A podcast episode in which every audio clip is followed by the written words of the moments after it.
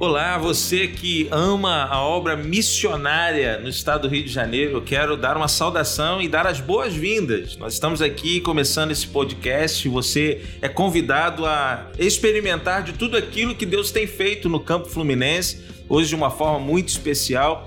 É, estamos aqui com o pastor Lucas Castor, nosso missionário, ele vai dar uma saudação já já, mas antes eu queria convidar você a conhecer o material da campanha de missões estaduais 2022.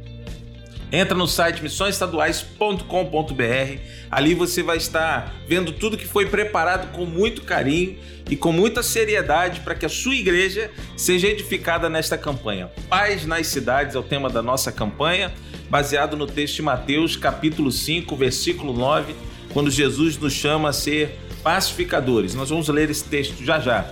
Mas eu quero convidar você. Segue a gente também no Instagram, no Facebook, Fique participando também das ações, dos vídeos e das, dos programas que serão ministrados lá é, através do nosso canal do YouTube. Então, Missões Estaduais CBF, você encontra todas as informações para poder interagir com os nossos missionários, interagir com a sua igreja também, para que todos nós possamos estar fazendo um, uma excelente campanha e, e ajudarmos a expansão do reino de Deus aqui no estado do Rio de Janeiro. Bem, Pastor Lucas, seja muito bem-vindo a esse nosso primeiro podcast aqui de missões estaduais.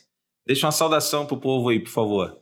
Amém. Pastor Daniel, que alegria poder estar aqui, né, revendo meus amigos missionários, todos que estão nos acompanhando também através desse podcast. Sou o pastor Lucas Castor, né, sou missionário aqui já há seis anos de missões estaduais, servindo a Deus na capelania universitária e a gente está muito feliz, né, pastor, por esse tempo que Deus tem nos permitido servir, essa oportunidade de falar sobre um tema tão relevante, tão importante para a gente, né? Então, vamos realmente assim com muita é, empolgação, né, fazer a obra e também dedicar aí esse tempo é, a promover a paz nas cidades. Muito bom. Pastor, é, vendo o irmão se apresentar, faltou dizer quem eu sou, né? Aqui é o pastor Daniel Conta, de Missões Estaduais. Estou aqui na função de coordenação do nosso departamento de evangelismo e missões, da nossa convenção. Missões estaduais, então, tem ampliado as suas ações em todo o nosso estado. Bem, eu quero fazer a leitura de um texto bíblico, mas é, eu vou fazer a leitura e depois disso nós estaremos, então, conversando um pouco daquilo que Deus tem feito na universidade, nas ações missionárias através da vida do nosso capelão. O texto de Mateus, capítulo 5, começa dizendo assim. E Jesus, vendo a multidão, subiu a um monte e, assentando-se, aproximaram-se dele os seus discípulos, e abrindo a sua boca, os ensinava, dizendo: Bem-aventurados os pobres de espírito, porque deles é o reino dos céus. Bem-aventurados os que choram, porque eles serão consolados. Bem-aventurados os mansos, porque eles herdarão a terra. Bem-aventurados os que têm fome e sede de justiça, porque eles serão fartos. Bem-aventurados os misericordiosos, porque eles alcançarão misericórdia. Bem-aventurados os limpos de coração, porque eles verão a Deus. E agora, o versículo base da nossa temática desse ano, da campanha de missões estaduais Paz nas Cidades. Versículo de número 9. Bem-aventurados pacificadores, pois eles serão chamados filhos de Deus. E é a partir daqui que a gente começa efetivamente a nossa conversa. Como filhos de Deus, como missionários nesse tempo, nós temos visto essa necessidade urgente de é, levar paz no tempo de guerra. Né? A gente sempre fala um pouco sobre isso, que a guerra não é só essa que estourou recentemente, que começou o nosso ano, mas é uma guerra diária, né? É uma guerra social, uma guerra das emoções, uma guerra dos relacionamentos, né? É, guerra espiritual. Mas nesse contexto, eu queria, pastor, que o irmão já começasse dizendo para nós, assim, na sua experiência, aquilo que foi vivido um pouquinho antes da pandemia, como é que era esse trabalho da, da capelania. E quando você entra na capelania, tem algo, algo novo que acontece ali, uma dinâmica diferente, que é um, para mim, pessoalmente, é um grande testemunho né, daquilo que Deus fez através da vida do irmão como capelão, mas das igrejas que se envolveram nesse momento. Então, conta pra gente um pouquinho dessa experiência, como é que foi essa, essa saída, né, do, antes da pandemia, o trabalho da capelania e depois o que o irmão viveu nesse tempo. Sim, pastor. Olha, nós estivemos vivendo um tempo de é, muita intensidade, né? um trabalho muito intenso dentro da universidade, um ritmo né, muito diferente do que muitas pessoas imaginam. Então começamos ali em 2016 e tivemos um ápice 2018 e 2019. Né? 2019 nós tivemos um ano muito cheio, com muitos trabalhos, muitos projetos, é, muita gente sendo alcançada mediante a pregação do evangelho, muita gente sendo cuidada também ali com é, o manuseio ali do espaço que a gente tem disponível. Então, nós tínhamos um trabalho ali é, equilibrado, né, diversificado e, e em constante expansão. E estávamos planejando 2020, né, como um ano que poderíamos expandir ainda mais o trabalho, mas fomos surpreendidos com a pandemia, né, logo ali no início do período, né, a Rural normalmente ela entra em recesso em dezembro e após o carnaval, normalmente em março, né, carnaval sempre fica ali no final de fevereiro, né, ou início de março, volta ao período. Assim que voltamos o período, fomos surpreendidos com a pandemia e foi assim um momento de, de muita instabilidade em vários setores da universidade. Então, estivemos ali a universidade pela primeira vez lacrada, né, onde é, não, poder, não podiam transitar nem os habitantes de Seropédica, é, nem gente de fora, né, não podia entrar dentro da universidade. Eu mesmo, como morador da cidade, acostumado a entrar dentro da universidade, porque é um campus imenso, tem o um ginásio de esporte, eu fui impedido de poder estar ali pela, pela guarda da universidade. E tivemos ali a evacuação né, de é, praticamente 80% de alunos e funcionários. A universidade ficou sem funcionar durante todo aquele ano e nós ficamos impedidos de presencialmente servir os alunos. Né? Então migramos para online, começamos a é, aprender a usar as ferramentas que nós hoje é, já usamos com naturalidade, mas a coisa foi ficando cada vez mais complicada lá dentro, porque é, com a, a, o fechamento da universidade, muitos problemas novos surgiram né? Nós tínhamos problemas externos e internos. Externos porque o aluno que estava é, vivendo ali o cotidiano dele na universidade, ele volta para casa. E quando ele volta para casa, ele encontra outra cultura, outro ambiente. Ele não mora mais sozinho, mas agora ele é parte né, de um ambiente na sua família e ele tem que se readaptar. E isso gerou novas questões para serem resolvidas. E problemas internos, por quê? Dentro dos alojamentos, haviam alunos que não voltaram para suas cidades porque não tinham condições financeiras e também porque as cidades estavam impedidas de receber e enviar pessoas. Então, com verbas limitadas, o restaurante universitário fechado, nós tivemos ali um cenário muito complicado porque tivemos alunos passando dificuldades. Né? E ali nos encontramos numa situação muito difícil de querer fazer algo, mas termos muita dificuldade para fazer por causa da novidade da pandemia, né? Se é que eu posso usar esse termo, né? Cenário novo, muitas questões ali diferentes. Algo que parecia que ia ser rápido, né? No primeiro momento. Exato. Muitos alunos, inclusive, não voltaram para o seu estado de origem, né? Mas voltaram, às vezes, para casa de um amigo que era no estado do Rio de Janeiro, achando que a pandemia ia durar algumas semanas, alguns meses. Né? E isso começou a dar conflito também. Depois eles voltaram para a universidade e isso foi aumentando a, a, a, as pessoas ali que moravam nos alojamentos e gerando mais ainda dificuldades para sustento daqueles alunos. Então, foi um cenário muito difícil em 2020. Né? Em 2021, a coisa não mudou tanto, mas com o início da vacinação, né, nós nos encorajamos a poder fazer alguma coisa né, por eles. Então, assim que a gente recebeu ali a segunda dose da vacina, a gente entrou dentro dos alojamentos, né, com muito temor de Deus no coração, fomos ali visitando quarto por quarto, até para descobrir quais quartos estavam habitados, porque tudo fechado, não recebia ninguém, aquela coisa toda, né? Máscara.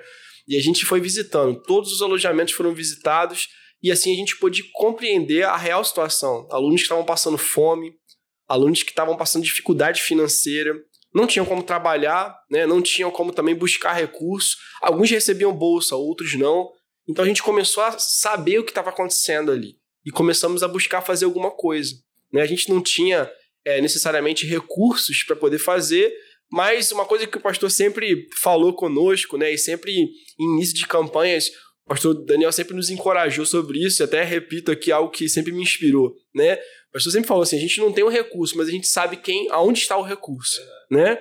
E a gente sempre seguiu nessa linha de missões estaduais, de compreender quem tem o recurso. Nosso Deus é o Deus que provê, né? E a gente entendia que querendo fazer a obra, Deus iria prover aquilo que a gente precisava. Nós precisávamos de alimento. Então foi idealizada uma cesta que eu chamo de cesta ruralina, né? Que é uma cesta do universitário da Rural. E a gente fez uma cesta pensando naquele universitário que mora sozinho, né? Que ele tem ali a sua, a sua despesa é, é, é mensal e como fazer uma cesta que alcançasse ele, né? E aí a gente começou a correr atrás de recursos. Então eu usei o, o Instagram da capelania para poder divulgar né, sobre essa necessidade. Falei com alguns amigos pastores é, sobre isso. E Deus colocou assim no nosso caminho pessoas, pastor, que foram fundamentais para esse trabalho acontecer. Então, igrejas de vários locais aqui do Rio de Janeiro, da Baixada Fluminense, chegaram até nós, né, e trouxeram alimentos, trouxeram às vezes ofertas que ajudaram a gente a comprar. A gente fez um kitzinho né, de limpeza e um kit de alimentos. Né? Tinham alunas, por exemplo, que eram mães, né, que tinham dois, três filhos que moram nos alojamentos. Então a gente fazia uma cesta um pouco maior, pensando também na criança que vai estar ali sendo assistida. Isso é uma, né? re uma realidade que, que nem todo mundo sabe, né? Sim. Que, que o aluno, às vezes, ele vai para ali, mas ele tem que levar a sua família, né? Sim, sim, exatamente. Existem muitas famílias que residem que são universitários também, né? É, muitas mães solteiras também, né? E aí a gente começou a assistir. E o que eu fiquei assim admirado e fiquei muito feliz com a oportunidade é, é, que nós conseguimos acessar pessoas que normalmente não frequentavam o ambiente da capelania. Pessoas que, inclusive, tinham um preconceito muito grande com o evangelho. Gente que naturalmente resiste muito à nossa pregação ali dentro. E fiquei muito feliz de que o Senhor proporcionou um momento para mensalmente, semanalmente estar em contato com eles, né? Até, até falo assim, uso esse termo assim, um pessoal mais alternativo, né? Diferente, uma cultura diferente. E nós tínhamos ali pessoas muito diferentes, todas elas não eram cristãs. E, pastor, foi um milagre, porque durante oito meses seguidos, nós sustentamos 24 alunos, né, com cestas básicas. Nós que não tínhamos necessariamente um ambiente que gerasse recurso próprio, né, fosse autônomo nesse sentido, recebendo doações. Tinha mês que eu ficava, meu Deus do céu, o que, que vai acontecer? Nós não temos o recurso. E faltando dois, três dias para o dia que eu marquei para entregar as cestas, alguém ligar para mim, pastor Lucas, é, vou na capelania amanhã para levar uma doação que minha igreja vai levar para você. Igrejas de vários lugares, né, de, igrejas de, de, São Gonçalo, Taquara, Vila Valqueire, é, igrejas ali de, de, São João de Meriti, Nova Iguaçu, vários locais, pastores que iam lá presencialmente levar também as ofertas. É, então foi um tempo assim que nós vimos o mover de Deus e que me levou a aprender, pastor, que o tempo de dificuldade é um tempo de oportunidade. Né? Então nós vimos ali uma grande oportunidade para semear aqueles corações. Né? Pastor, não Sim. perde sua linha de, de, raciocínio, não. É interessante a gente pensar nisso que o irmão está falando, porque quem está nos ouvindo pensa que o capelão, muitas vezes, ele vai e atende a sua necessidade ali, né? Na, naquela necessidade espiritual. Pontual, né? Ela é pontual, exatamente. É, para quem não conhece a estrutura lá da Rural, nós temos uma, tem uma sala da capelania, né? Então, ali tem um espaço em que o irmão é, dá atendimento, faz estudos bíblicos, cultos ali, e tem uma frequência dos alunos que estão sempre participando. É, você está nos dizendo que nesse tempo de pandemia, é, pessoas improváveis de irem a essa sala foram alcançadas. E aí a gente fala para quem nos ouve que a capelania ela não para no assistido, naquele primeiro assistido, ela se estende.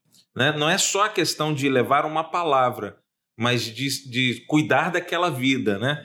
E aí você tem a família, e você tem as, as, outras necessidades. E é isso que o irmão acabou vivendo nesse tempo de pandemia, não é isso? Sim, sim, perfeitamente, pastor. Nós temos um espaço que é cedido pela universidade.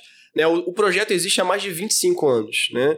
Eu estou lá há seis, mas esse espaço foi cedido pela universidade há anos atrás, né? E é o local que nós conseguimos marcar encontros, né? E ali acontece não só é, é, experiências assim, de reuniões, mas também o discipulado, o acompanhamento. E é, na pandemia, durante a pandemia, é, nós expandimos aí, progredimos no sentido também de, da ação social, né? De ir é, assistir aqueles que estão com essa dificuldade, porque vemos ali a oportunidade de se aproximar dessas pessoas. E eu compreendi que a linguagem do amor todo mundo entende, né? Às vezes a gente vai lá na universidade falar do evangelho e a pessoa, às vezes, que é bombardeada né, com aquela ideologia política, ela já fica receosa de conversar com a gente, porque assimila a, a palavra evangelho a coisa errada. Né? Mas nesse momento, a linguagem do amor ela foi quebrando barreiras e a gente foi construindo pontes e conseguimos nos aproximar de pessoas improváveis, que, assim, que naturalmente não tinham muita afinidade né, com o ambiente da capelania. E é muito bacana hoje assim, que as aulas presenciais voltaram encontro com, com essa galera que a gente assistiu ali durante a pandemia, a gente tem um relacionamento bacana, a gente consegue é, é, é, conversar de uma maneira muito livre, muito leve. Eles voltam a frequentar ali a capelania também. E eu pude compreender que nós aramos né, uma terra para semeadura agora durante esse período que vai acontecer nesse ano letivo. Muito bom. E é muito bom a gente falar sobre isso, porque em tempo de pandemia, eu costumo dizer que os nossos missionários trabalharam e até mais, né? Porque as necessidades foram outras, né? Então o irmão está tá nos, nos dizendo com esse testemunho de que nesse tempo de pandemia, não só a necessidade espiritual, mas o amor de Deus foi manifestado através de suprir uma necessidade né, é, material daquela pessoa. Ela, ela, talvez não entendesse no primeiro momento a mensagem do evangelho, mas ao experimentar o cuidado do irmão, né, ela agora pode se abrir, abrir o coração para ouvir uma mensagem e, e acreditar que, e quando a gente diz que Jesus a ama e que nós também amamos, né? Diz, não, ama mesmo, porque cuidou de mim no tempo em que podia ter ficado recluso em casa, descansando, né? Ignorando tudo aquilo, isso, né? Isso tudo é E nós ouvimos, pastor, testemunhos nesse sentido, né? Houveram dois alunos assim em especial que eu me recordo aqui, um deles chegou e numa distribuição de cesta, ele falou assim, é, lá eles só me chamam de assim, capelão, né? Falou, capelão, eu queria agradecer a você, mas eu nem sei como agradecer. Porque o que eu tô vendo acontecer aqui é muito mais do que eu poderia imaginar. E eu, eu, vejo a mão de Deus aqui. E quem estava dizendo isso não era um aluno cristão. Ele falou: Eu vejo a mão de Deus aqui agindo. Então, cara, que Deus te abençoe muito, que Deus possa é, te retribuir. Eu falei: Não, cara, que é isso? A gente está aqui para poder servir, para ajudar. Ele é isso que me intriga. Como assim tá aqui para servir? né? E assim, isso tudo vai, como eu falei, quebrando barreiras. Sem pedir nada em troca. Né? Exatamente, sem pedir nada em troca, sem bater foto. Falei, não, a gente estava ali só para servir. E também a oportunidade que nós tivemos ali de assistir uma jovem que ela não contou isso para mim, contou para minha esposa, um dia que, ela, que a minha esposa estava lá, né? E tava chovendo muito, ela ficou, acabou ficando presa na capelania, eu buscar a cesta dela. E ela começou a contar muita coisa da vida dela. E quando ela foi embora, minha esposa deu uma carona para ela até o alojamento. E ela falou: Olha, eu queria agradecer muito a vocês. Vocês não têm noção do quanto isso tem ajudado a gente. No dia que eu saí de casa, eu saí de brigada com os meus pais, eu não sabia para onde ir. Eu vim aqui para rural porque eu sou aluno, é o único lugar que eu podia é, é, vir. Eu estava passando por muito problema na minha família. E eu falei, Deus, se você existe, me dá um sinal. Porque a minha vida está completamente sem sentido agora. E ela falou que naquele dia ela ficou sabendo que essa distribuição de cesta estava acontecendo na capelania. E quando ela conheceu o espaço, ouvia palavras, aquele bate-papo, e a gente começava ali a construir as pontes, ela falou assim: Olha, falou para minha esposa, agora eu sei que Deus existe. Né? Uma jovem que não é cristã, e assim, a gente viu assim, que o Espírito Santo estava trabalhando de uma maneira que a gente não imaginava que ia acontecer. Né? E que surpreendeu muito o nosso coração. E tem, assim, eu creio, né? Tem, tem gerado aí frutos que a gente ainda vai colher. Né? Então, nós vivemos muitas experiências ali dentro desse período que levaram a gente a concluir que foi um tempo de muita oportunidade. Né? E hoje continua sendo um tempo de muita oportunidade. Né? Dificuldade não é tempo de opressão, dificuldade é tempo de oportunidades. Essa foi a maior lição que eu aprendi durante esse período servindo na universidade na pandemia. Né? Foi um tempo realmente onde a gente trabalhou dobrado por causa que a gente teve que se reinventar. Né? Então, a gente desenvolveu uma, uma, uma, faceta da capelania que a gente ainda não tinha desenvolvido, né? Mas que foi assim cirúrgico, né? No sentido da gente alcançar essas pessoas que naturalmente não entrariam no nosso contexto. Maravilha. Pastor, eu queria que você pensasse aí, a gente não combinou, não, mas eu queria que você pensasse é, numa, numa experiência, assim, algo que você. Você compartilhou agora rapidamente duas situações, mas uma experiência de conversão, de algo que tenha assim, sido impactante para o irmão também. Enquanto você está aí pensando, só dizer o pessoal que nos ouve, né, que está com a gente, nos acompanhando aqui, lembrar você para você passar no nosso site missõesestaduais.com.br.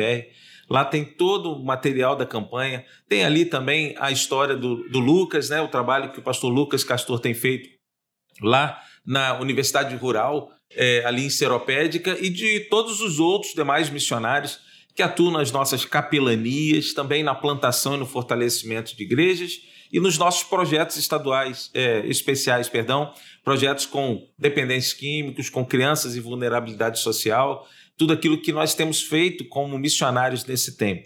Pastor, compartilha com a gente, por favor. Né? É, eu sei que você tem muitas experiências, muitas delas nós já compartilhamos em outras conversas, né?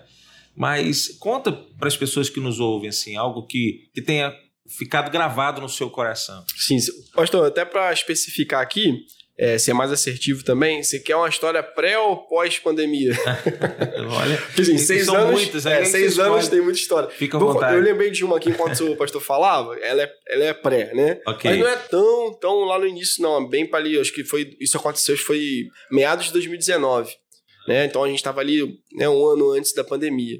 É, muita gente entra né, lá dentro da capelania de culturas diferentes, né, de cursos diferentes e também de localidades diferentes. Então a cultura ali é, é muito variada dentro, dentro da universidade. E houve uma vez que um dos alunos que a gente discipulava, que é, hoje já está até formado já, é, ele levou um, um colega de curso dele lá para a capelania. Esse, nesse dia esse menino estava até inspirado, porque ele levou umas três pessoas para lá. E na terceira pessoa eu falei com ele, falei, "Ó, fica aqui, rapaz, você, você traz o pessoal e vai embora, né? fica aqui porque pô, precisa da tua ajuda também pra gente conversar, conhecer a pessoa. E ele levou um amigo dele e ele não falou nada. Só falou, ó, capelão, conversa com ele aí que ele quer saber mais sobre a capelania. Eu falei, não, ótimo. Só que quando eu comecei a falar da capelania, eu pude perceber que aquele jovem ele estava muito armado, né? Assim, ele estava muito é, é, hostil na fala dele é, com relação a tudo. Tudo que a gente falava assuntos, ele trazia uma crítica. E parece que tudo foi culminando para chegar sobre a igreja. Quando ele chegou no assunto igreja, nossa, mas ele, ele, ele começou a falar de uma maneira muito hostil. E eu só fiquei ouvindo. E eu percebi que nessa minha questão assim, de ficar ouvindo e não retrucar, isso mexeu um pouco com ele. Porque ele achou que eu iria rebater as coisas que estavam falando, né? Mas pensa em alguém que queria falar mal da igreja. Foi esse jovem aí, né? E eu, pastorzão, aquela coisa toda, falei, pô, falando mal da igreja, né? Eu falei, poxa, dá aquela coçada na orelha pra gente falar alguma coisa, mas eu falei, não, vou ouvir tudo que ele tem pra falar. Depois eu vou querer falar também, então eu preciso ouvi-lo. E ele falando, falando, falando. Quando ele terminou de falar, deu um silênciozinho de 30 segundos, eu abaixei a cabeça, olhei pra ele e falei assim: você tá certo. Aí ele ficou assim surpreso, como assim? Eu falei, não, você tá certo. "Ah, você não vai me retrucar ou rebater nada do que eu falei, não? Eu falei, não. Tudo que você falou sobre a igreja aí, infelizmente, coisas que não são muito legais, é verdade. A igreja vacila nisso aí mesmo. Mas eu quero dizer mais uma coisa pra você. Me perdoa. Aí quando eu falei isso, ele começou assim, ué, perdoa? Como assim? Você não fez nada, acabei de te conhecer. Você nem me conhece. Eu falei, não, não, você falou que quem fez isso pra você foi a igreja, não foi? Aí ele falou, não, eu falei que foi a igreja, mas não falei que foi você. Não, você falou que foi a igreja. Eu sou a igreja. Então fui eu que falhei com você. Quando eu falei isso, ele ficou assim, muito estarrecido, e o coração dele ficou confuso e ao mesmo tempo constrangido, porque ele não imaginava que eu ia reagir assim. E naquele momento eu comecei a falar com ele, falei, cara, me perdoa. Me perdoa por todas essas experiências ruins que você viveu. E daqui a pouco ele começou, o papo mudou de prosa, pastor. Ele começou a falar, pô, eu já frequentei a igreja, eu toquei no Ministério de Louvor, eu tô afastado há tanto tempo, aí eu tô envolvido com algumas coisas aí, ele tava usando droga também, fazendo algumas questões que não são legais. E ele começou a abrir o coração dele de uma maneira que antes ele tava blindado. E eu- na hora eu já entendi, falei, agora é o momento da gente cuidar desse aluno. E a gente começou a conversar. Conclusão da história, pastor, a gente foi lá para a salinha de aconselhamento que nós temos lá no, na, na nossa mídia da capelania. A gente orou junto com ele, ele que se definia como agnóstico. Oramos junto com ele, choramos juntos, né, abraçamos. Tinha outros alunos ali que estavam ali também, que a gente discipulava, acompanhava de perto. Chegaram junto lá. E no final ele olhou nos meus olhos e falou assim: É, eu gostei daqui, vocês são uns crentes diferentes. Né? E ali eu pude viver uma experiência assim de reconciliação um jovem que falou: Eu queria caminhar mais com vocês, eu queria aprender mais. Ele caminhou durante um tempo ali conosco. Na dinâmica da universidade, às vezes a gente não consegue ver todo mundo até o fim, né? Mas eu tenho certeza que a semente do evangelho ficou naquele coração. Né? E eu pude aprender um pouco sobre essa realidade. Na igreja somos nós, e a igreja está dentro da universidade, né? promovendo ali o evangelho e compartilhando a paz de Deus. Então, nesse sentido, é, nós vivemos essa experiência que marcou muito meu coração, porque eu me vi naquele jovem, né? E eu pude ver também a realidade da igreja dentro da universidade, como ela pode agir, como ela pode se intera- interagir com os alunos, né? E a gente teve essa oportunidade de falar e se relacionar com esse jovem. Muito bom. E a universidade, para quem não conhece lá, bom, pelo menos a última vez que eu acompanhei já tinha quase 12 mil alunos, não é isso? Não sei Isso. como é No- que tá agora. No campus de Seropédica, ali tá beirando ali uns 13 mil alunos, né? 13 Somando somando Três Rios e Nova Iguaçu, a gente pula aí para 19 mil brincando assim, tranquilamente. Okay. Então, em Seropédica você tem ali quase 13 mil. E, e quantas filosofias, né? Quanto entendimento de fé, é, que sincretismo religioso acontece ali dentro, né? Um, um monte de questões. E é, o, e é o campo do saber, né? É onde, onde várias culturas ali são, são ensinadas, né? onde muitos livros pró e contra evangelhos são lidos, né? E esse, então, se torna um grande desafio. Você tem algumas experiências com pessoas até é, é, que, que eram ateus, né? Que se declaravam ateus e, e vieram a conhecer a Cristo, né? A, a, partir desse contato. E aí eu peço aqui a quem está ouvindo a gente que, assim, redobre a sua oração pela vida por do favor, capelão. Por favor. porque ele precisa de sabedoria e é Deus quem dá, é Deus quem capacita e precisa de direção né, para cuidar dessas questões. Agora, antes de você me, me contar essa história, você contar essa história para quem está nos ouvindo, você disse para mim que você tinha uma história pré e uma história pós, qual que eu queria. Você já me contou a pré, agora eu quero ouvir a pós. é, qual a experiência que você tem aí para a gente aquecer o nosso coração em torno da capelania? Sim, sim. Não, então, histórias pós, né, acho que uma bem marcante foi agora mesmo chegando ao término né, da, da, da pandemia, né, que foi um momento assim que é, nós, movidos assim de muita fé que o Senhor estava desenvolvendo no nosso coração, até por ver as provisões chegando, né, Deus colocou no nosso coração o desejo de fazer algo que marcasse a vida daqueles jovens e apresentasse a eles uma mensagem de esperança. Né? Nós estávamos vivendo naquele tempo ali, né? a nossa campanha é tempo de reconstruir, uhum. né? e nós entendíamos que a esperança no coração daqueles alunos também precisava ser reconstruída. E Deus colocou no meu coração, pastor, fazer uma ceia de Natal dentro dos lá dentro do alojamento, lá dentro da sala de estudo. Aí eu sempre falo isso em campanha missionária, eu vou falar aqui também porque é o lema do missionário, né, pastor? O missionário ele é um sonhador. Ele só não tem recurso, né, para fazer os sonhos dele se desenvolverem. Mas Deus é quem provê um recurso, né? Sim, né? Verdade. Então nós andamos nessa fé. E, pastor, conseguimos realizar uma ceia de Natal ali e ali colhemos diversos relatos, testemunhos de gente que foi impactada por aquele momento. Né? Então, assim, é, houve uma igreja né, lá de Vila Valqueire que ajudou a gente, né, deu uma oferta, a gente conseguiu uma oferta assim, para fazer um, um, jantar, né, uma ceia de Natal. Né, não foi com Chester, porque Chester estava muito caro para poder comprar em grande é. quantidade, né? Mas a gente fez uma ceia assim, muito, muito bem feita, caprichada. Os irmãos da PIB de Seropédica ajudaram a gente fazendo, né? E realizamos esse momento lá dentro, né? Compartilhamos uma mensagem de esperança com eles. E ali nós tivemos também 135 alunos, né? Numa quarta-feira à noite, que a gente conseguiu servir esse pessoal todo, sobrou comida, levaram para os quartos. E ali eu achei interessante que a gente ouvia muitas histórias. Muitos alunos falando assim, cara, muito obrigado por esse momento, porque é, isso aqui é como se fosse a nossa casa. Né? Assim, a gente está sentindo esse acolhimento. E gente falando assim, cara, muito obrigado, né? O que a universidade é, não conseguiu proporcionar, vocês estão fazendo aqui também, né? E a gente ouviu muitas histórias dessa forma, assim, cara, muito obrigada por isso que foi proporcionado, né? O nosso coração se renova e se encoraja para esse tempo que a gente nem sabe o que, que vai acontecer. Né? E a gente e eu falei justamente isso na mensagem que eu deixei lá para eles. Falei, olha, a gente não sabe o que, que, o que, o amanhã reserva, mas a gente pode, é, inspirado na mensagem do Natal, fortalecer o nosso coração de que tem coisa boa de Deus para a vida de vocês. A gente só precisa crer. E a gente compartilhou ali. Eu não estava pregando para cristãos, estava pregando para jovens que não são cristãos ali, de culturas, religiões e ideologias diferentes né? Um contexto bem heterogêneo, mas que Deus nos, nos deu ali a, a graça de, de, vivenciar isso. Então, quando voltou a aula presencial, de vez em quando encontrava algum aluno que eu não lembrava, né? Porque muito aluno que passa por ali. E aí o pessoal fala, ih, aquele camarada da ceia lá, ó. e aí, assim, era uma interação bem legal. E eu falo, ah, a ceia não acabou não, né? Tem lá na capelania, ela tá... comida né? marcou, né? É, isso aí. Comunhão. Mas essa é a questão da linguagem do amor, sim, né? A gente é, não enfatiza Presente, a questão, assim, né? da obra social em si, em detrimento da mensagem, não as duas coisas, né? É a gente trazer o amor, de, sabe, pregado, mas também praticado. E isso impacta muito o universitário. Ele tem muita sede de justiça, ele tem muita sede de ver coisas se ajustando. E quando ele vê né, uma pregação alinhada com uma prática, isso impacta muito a vida dele. Então, é, aqui não foi nenhuma história pessoal, mas uma história que marcou muitas vidas ali.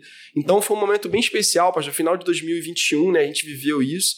E os frutos estão aí até hoje. Né? A gente tem vivido é, gente que eu encontro lá de vez em quando, às vezes eu visito um quarto e o pessoal lembra daquele momento, né? E a gente tem é, vivenciado ali esse tempo assim de interação ma é, maximizada, né? Diante do, do, nossa evangelização dentro do campus. Muito bom. Pastor, e é interessante que os universitários que porventura estiverem nos ouvindo, né, saibam que essa é uma realidade que ele pode viver na universidade dele.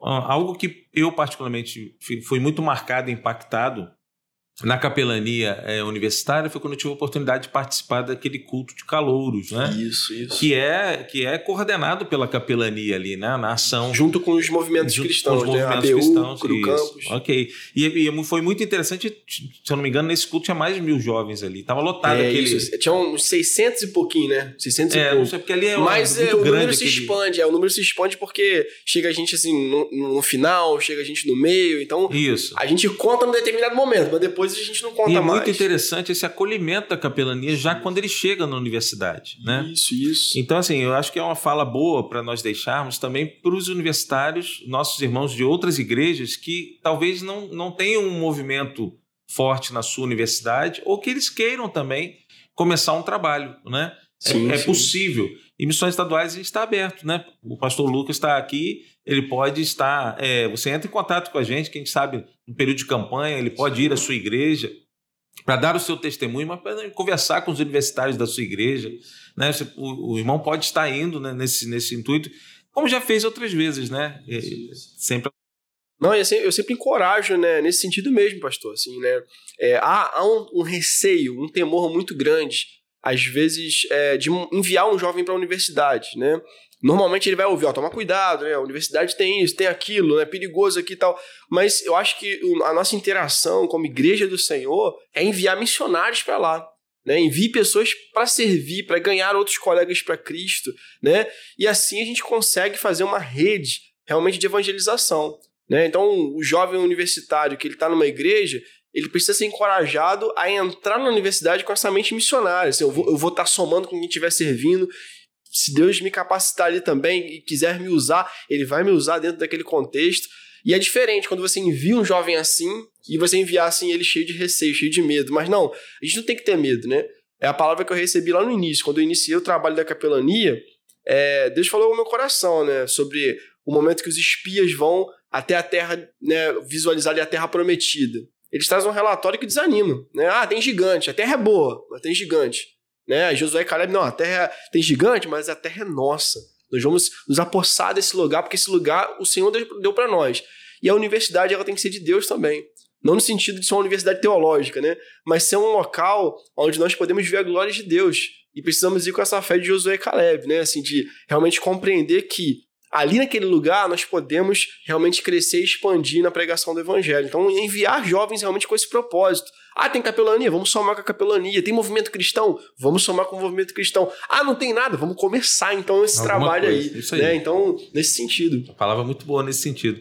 Eu tive a oportunidade, o privilégio, né, de ver o irmão começar o trabalho, de estar na ordenação do irmão como pastor, né? Pregou lá? É, e eu vi que naquele dia tinha alguns jovens ali da universidade, né, que participando. Então, assim, a gente já, já via é, essa, essa aliança, né, do irmão com eles e com a igreja local, né?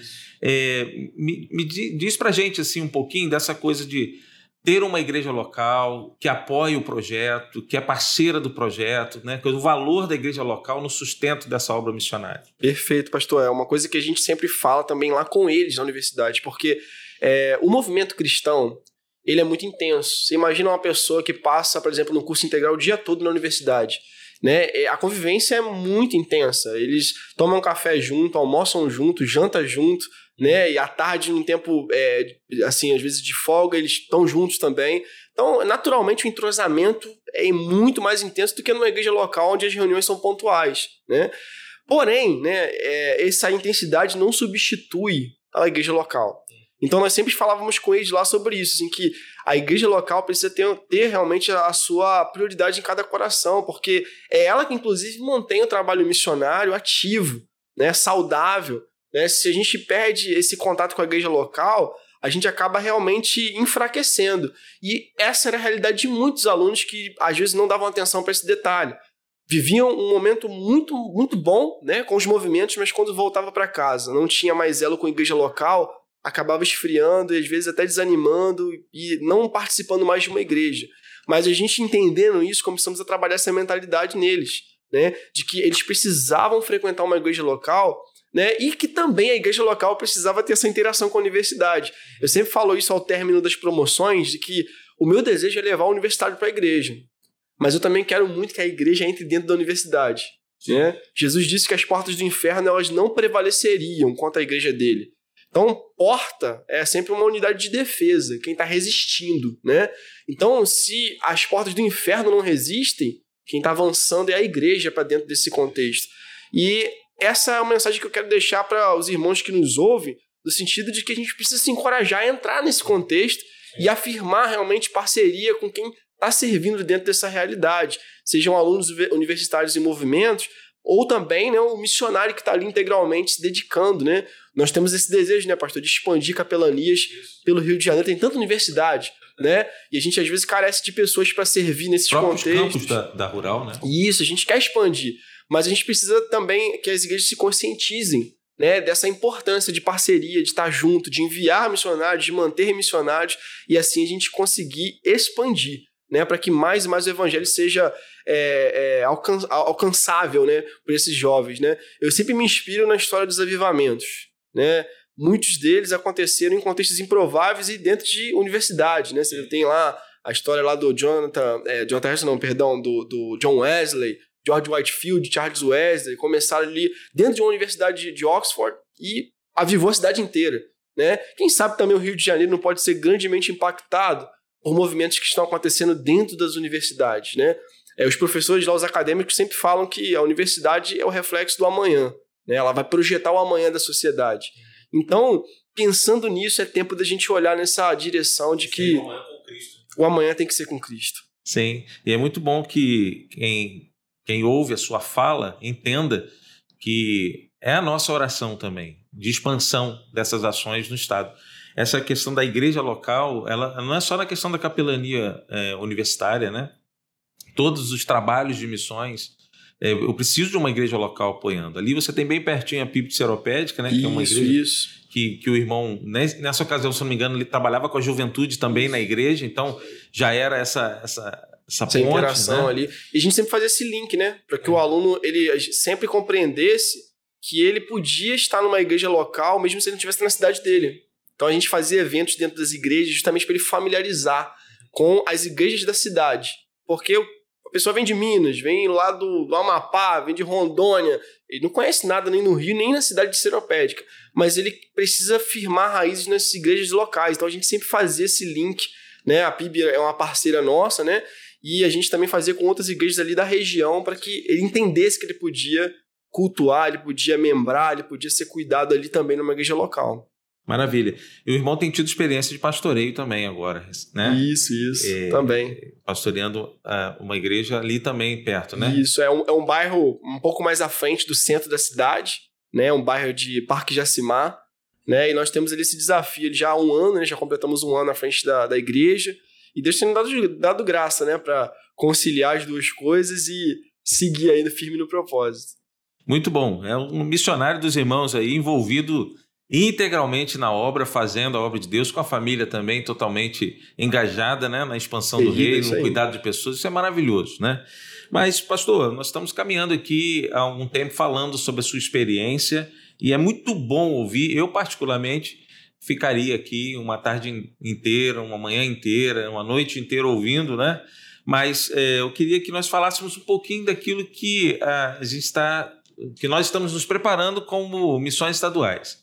Nós estamos aí à porta de mais uma campanha, ela começa, eh, já começou, na verdade, em algumas igrejas.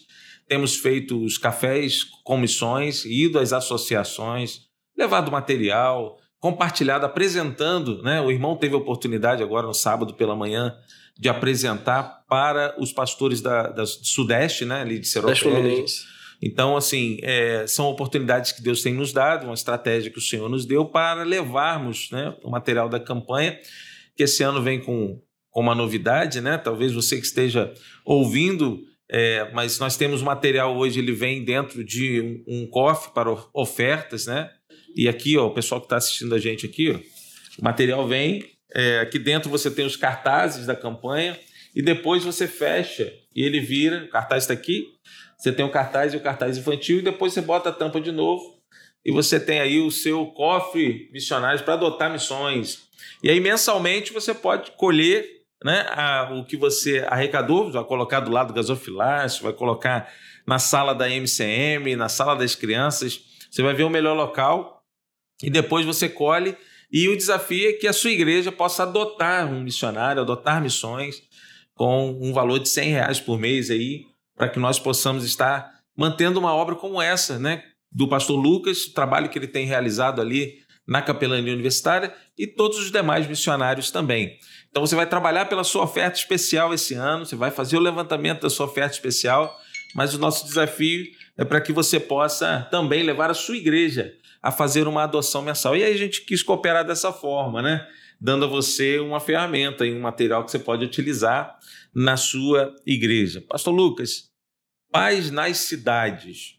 A rural é uma, univers... é uma cidade, né? Praticamente. Ela, se você pegar aí algumas cidades do nosso interior, e se a gente for para outros estados, você tem muitos municípios bem menores do que o número Campos, de né? o, o campus. É né? considerado o maior da América Latina, né? Exatamente. Tem até uma prefeitura ali Tem dentro, prefeitura, né? é. dentro do campus. Isso tudo é, nos faz pensar nessa necessidade de paz na cidade. O irmão olhando pela capelania, né? nós vimos aqui o texto de, de Mateus, frisando o versículo 9, quando Jesus nos diz: Bem-aventurados os pacificadores, pois eles serão chamados filhos de Deus, ou porque eles serão chamados filhos de Deus. É um grande desafio para a igreja. A gente está trabalhando a ideia de sermos promotores da paz. Então, estamos é, é, provocando as pessoas para fazerem no papel a hashtag sou promotor da paz, colocar na sua rede, marca missões estaduais, e nós vamos estar assim, levando essa ideia de que cada membro das nossas igrejas seja um pacificador. É, o irmão, dentro de tudo que compartilhou, o irmão se viu pacificador, quer dizer, viu, viu essa ação é, da capelania como, como essa paz naquela cidade chamada rural? Perfeitamente, pastor. Né? Eu acho que a gente já estava vivendo de forma profética né? o tema, O tema seguinte, né? Já dentro dessa questão, né? São temas, inclusive, conectados, né? Reconstruir e a paz Exatamente. sendo ali instalada, né? Propagada, expandida. Então, é, com certeza, né? A universidade ela é um local de muito conflito, né? Mesmo é, que não as vias de fato, mas é um local de conflito ideológico, é um local de conflitos ali é, é, em corações, é um local assim de constante né, é, dificuldade assim, de, de amadurecimento. E quando a gente se coloca como um promotor da paz dentro desse contexto, nós estamos num ambiente muito propício realmente para difundir a mensagem do evangelho de uma maneira muito fluente. né? Então, com certeza, a gente é, tem visto né, a necessidade de promover a paz, é, não só né, né, nesse período que foi citado aqui, mas no período atual, onde tudo volta à normalidade, né? não, não é mais como era antes as coisas, mas as pessoas estão voltando, né? os alunos voltando, a rural retornando a- a- ao que era antes, e muitos conflitos acontecendo, adaptações, dificuldades. E falar sobre paz né, é vital, né? e para a universidade, fundamental. Né? Ali a gente tem um índice elevadíssimo né, de problemas é, psicológicos, né, problemas espirituais. E quando a gente fala da paz que vem de Deus, a gente não está falando de algo que é momentâneo. A gente está falando sobre algo que estabiliza a gente de maneira permanente. Então, com certeza, não só é propício, como tem sido vital, fundamental a gente poder é, ser promotor da paz ali dentro. Sim. É, A campanha esse ano trabalha a ideia de paz nas cidades, trabalha cinco direções. Aliás, é uma marca de missões estaduais, tem sido esse, esse trabalho todo projetado. Né? É, na, campanha Tempo de Reconstruir, nós falamos sobre a necessidade de reconstrução de relacionamentos com Deus, igreja, família, sociedade, amigos e com as próprias, com as próprias emoções. Né?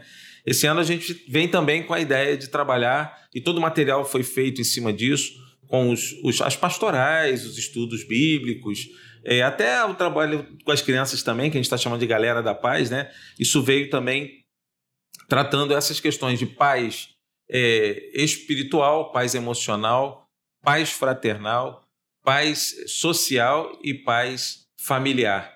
a gente entende que Deus ele trata, como o irmão mesmo testemunhou aqui, né, todas as questões do homem.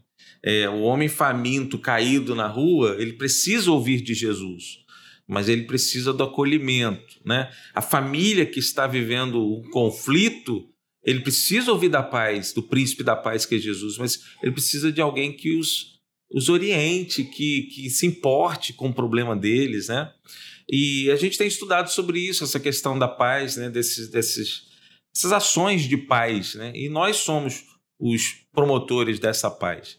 É, eu queria que o irmão pensasse agora e caminhasse numa, numa, numa ação é, daquilo que você tem estudado, daquilo que você tem falado já em tema de campanha. É, que mensagem né, que você deixaria sobre essa questão de paz agora para as pessoas que estão nos ouvindo? Sim, pastor. Olha, a gente tem falado muito, inclusive lá na capelania mesmo, nesse retorno, né? Hoje a gente está em recesso é, das aulas presenciais, né? Mas vai voltar agora no finalzinho de maio desse mês.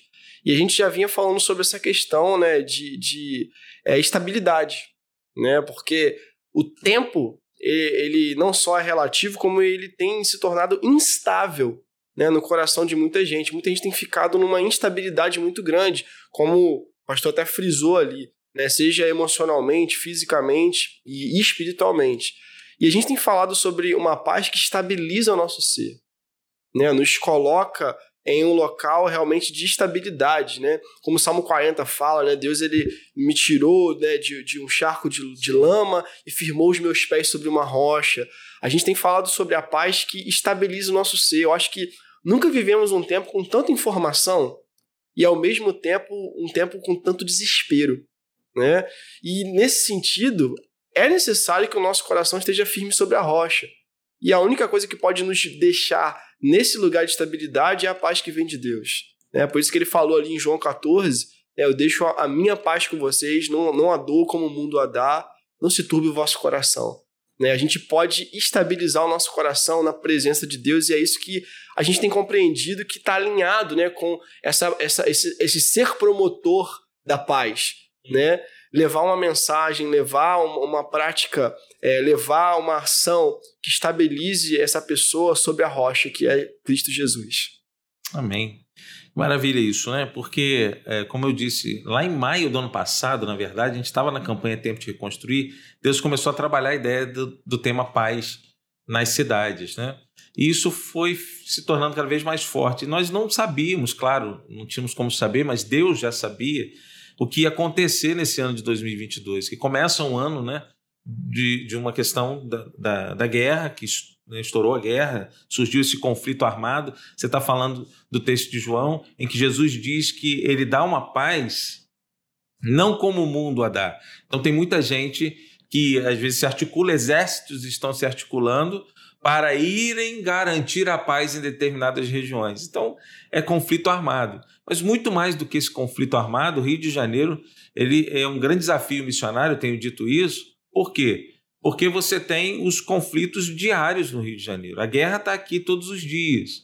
E essa guerra, como eu falei bem no início aqui da nossa conversa de hoje, desse podcast, a, a, essa é, é um conflito espiritual, é uma guerra relacional, é uma guerra é, dentro das casas.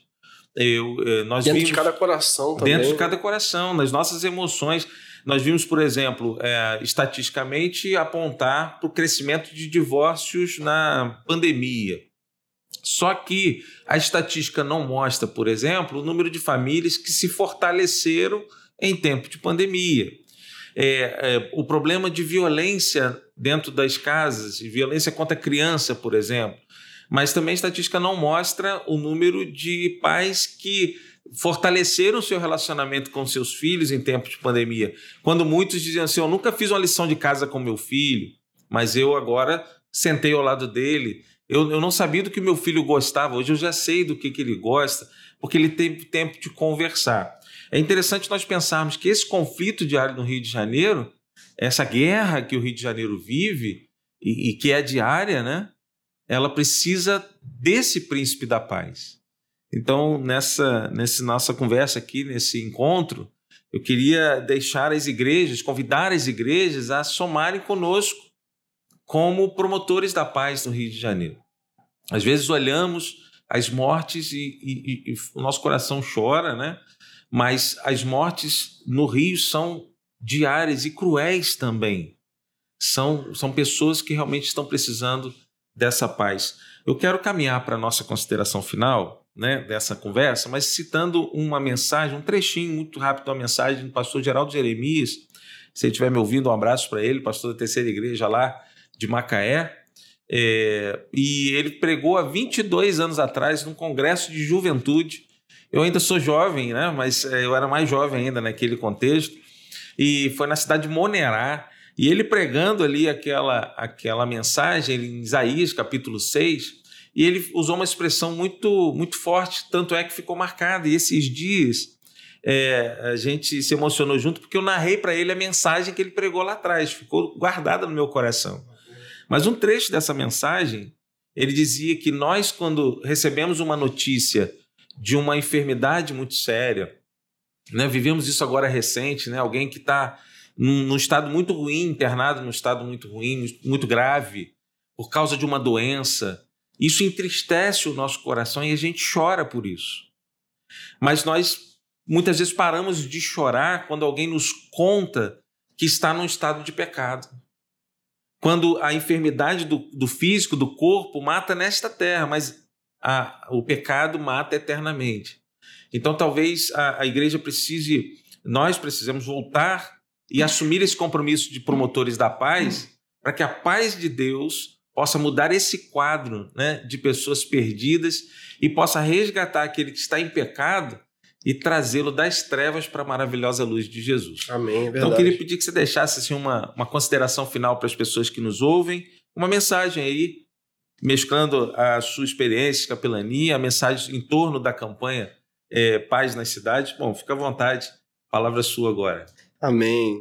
A minha palavra realmente é de encorajamento a todos, né, que nos ouvem, que vão estar ao alcance também desse podcast, que a gente compreenda né, que o tempo presente é um tempo de oportunidades. Né? Deus tem dado oportunidades para nós, como igreja, nos levantarmos, arregaçarmos as nossas mangas e podermos fazer alguma coisa né, para poder somar e impactar a vida de quem está próximo a gente. Né, que a gente realmente aproveite as oportunidades, né? Paulo, quando ele, ele, ele dá as últimas orientações ali a Timóteo, ele vai dizer, né, prega a palavra, né? Insta, insista naquilo ali, né? Preserva no seu coração o evangelho, mas cuida de, da doutrina em você e também faça isso com, com, com, bastante dedicação, porque isso não vai só afetar a sua vida, como vai afetar de quem ouve você também. Então, que a gente possa viver esse tempo de não só pensarmos em nós, mas sermos promotores da paz para aqueles que estão também próximos a nós. Né? Que Deus os abençoe, né? continue orando pelo nosso trabalho nas universidades e seja um promotor da paz aonde Deus te levar, onde Deus te colocar, seja um promotor da paz. Né? O evangelho não tem que ser pregado em um determinado local, mas em qualquer local que a gente estiver. A gente vai ser um promotor da paz. Levo Cristo comigo onde eu estiver. Isso aí, ó, 2018, mais uma campanha, né? isso aí. é verdade. É, pastor, muito obrigado por esse tempo que o irmão está dedicando aqui para esse podcast. Agradecer o pessoal aí que, do suporte. Mas eu quero deixar essa palavra a você. Segue a gente lá nas redes sociais é, esteja inteirado daquilo que Deus quer fazer na sua vida e através da sua vida também, é, na, na sua igreja, na sua comunidade. Você é um pacificador porque você é um filho de Deus. Então, somos todos promotores da paz. Que você diga na sua igreja, que você diga para sua família, para todas as pessoas, como o pastor Lucas acabou de dizer, sou promotor da paz. Possamos levar o evangelho e apresentarmos o príncipe da paz, Jesus, como aquele que pode mudar as realidades da cidade e que pode abençoar as cidades do Rio de Janeiro. Bom, Deus abençoe a todos, muito obrigado por esse tempo. Até o próximo podcast. Fiquem na paz do Senhor.